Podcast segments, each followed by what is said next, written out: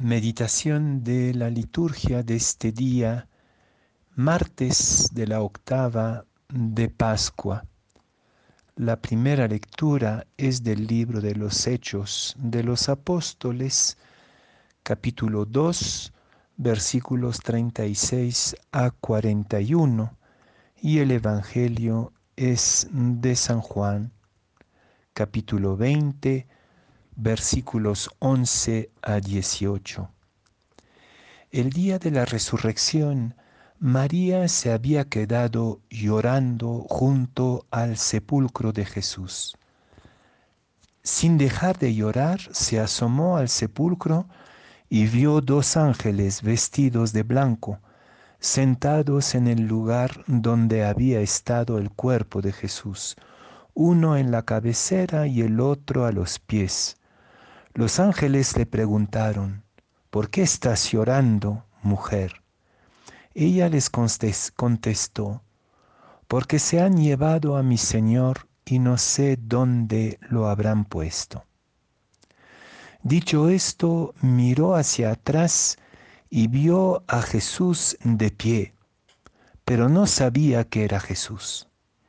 Entonces él le dijo, Mujer, ¿por qué estás llorando? ¿A quién buscas? Ella, creyendo que era el jardinero, le respondió, Señor, si tú te lo llevaste, dime dónde lo has puesto. Jesús le dijo, María. Ella se volvió y exclamó, Rabuni, que en hebreo significa maestro. Jesús le dijo, déjame ya, porque todavía no he subido al Padre. Ve a decir a mis hermanos, subo a mi Padre y su Padre, a mi Dios y su Dios. María Magdalena se fue a ver a los discípulos para decirles que había visto al Señor y para darles su mensaje.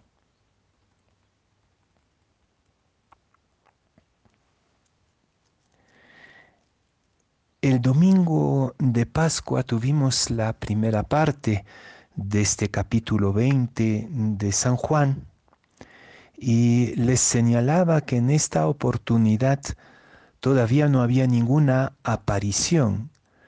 Lo que hemos contemplado ese domingo de Pascua era la opción por la fe en la vida, como al correr hacia el sepulcro, los dos discípulos, el amado y Simón Pedro, llegaban como a una conclusión, sin ver, sin visión, la conclusión de la fe, de la resurrección, de la fe en la resurrección.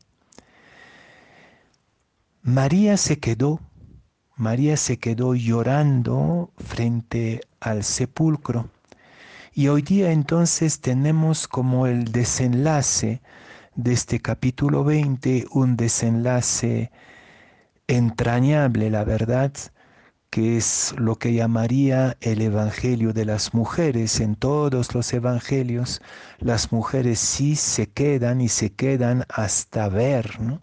y hasta ver para vivir, diría San Juan. El Evangelio de las mujeres es la terquedad de la fe que acepta moverse. Aquí María se mueve una primera vez, primero se inclina hacia el, hacia el sepulcro, después se, se voltea, dice San Juan, hacia el jardinero sin reconocer quién es.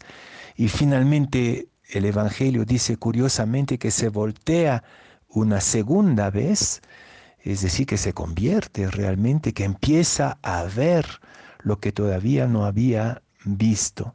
La fe de la mujer no es solamente una fe estática que constata o que apuesta o que cree ciegamente eh, y teóricamente como pudiera haber sido en un primer momento la fe del discípulo amado y la fe relativa de Simón Pedro el domingo pasado. No, María va a caminar en su fe, se va a voltear.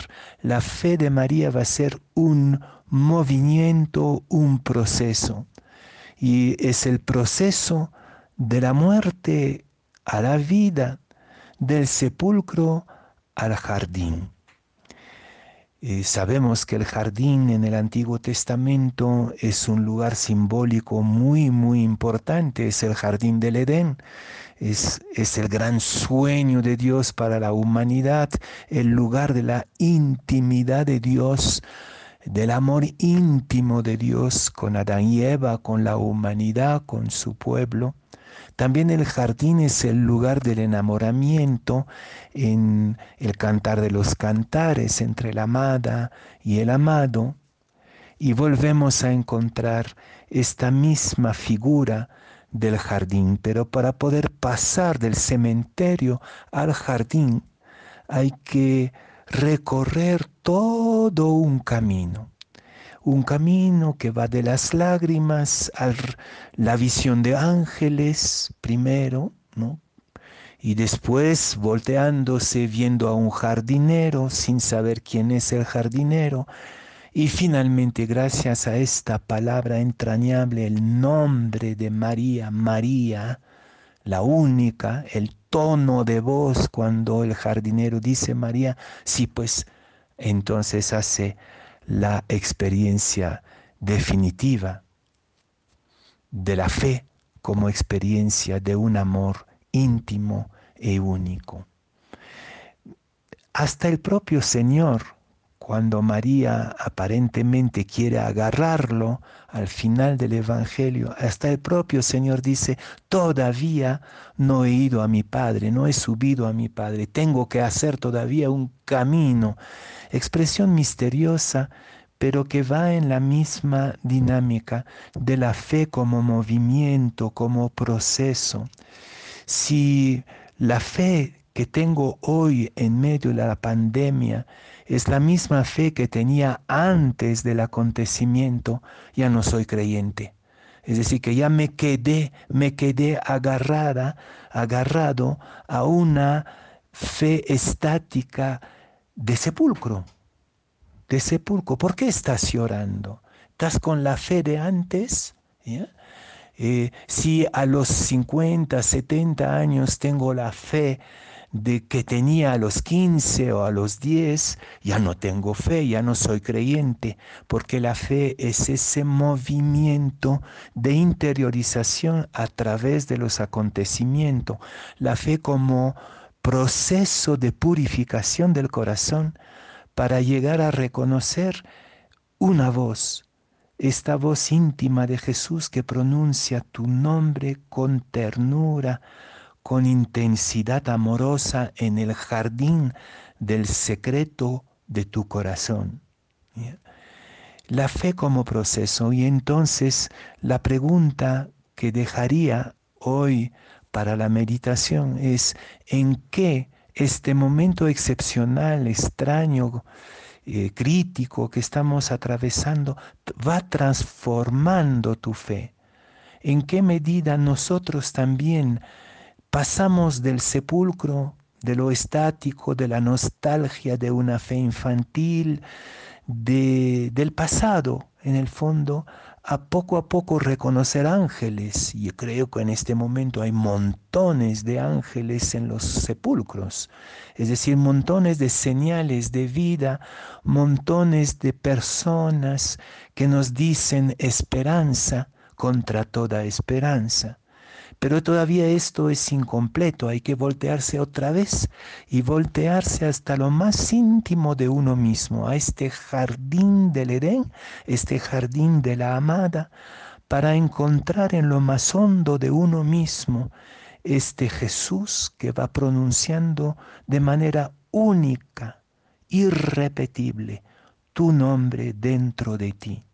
Si la fe entonces es un proceso, Jesús dice, porque lloras, ¿a quién buscas? Yo busco al Dios que constantemente se hace nuevo, este que constantemente invita, me invita al corazón. al jardín de mi corazón para escuchar la voz única que es para mí en estas circunstancias. Entonces la fe como purificación. El propio Jesús todavía tiene que hacer camino, tiene que hacer camino, pareciera, en nosotros, para nosotros. Pues qué bonita, qué grandiosa experiencia la de las mujeres, la de María en particular en este episodio, que nos invita a no quedarnos con la fe pasiva, la fe abstracta del domingo pasado, sino la fe que hace camino con el amado, que hace un camino de purificación y de interiorización contemplando los acontecimientos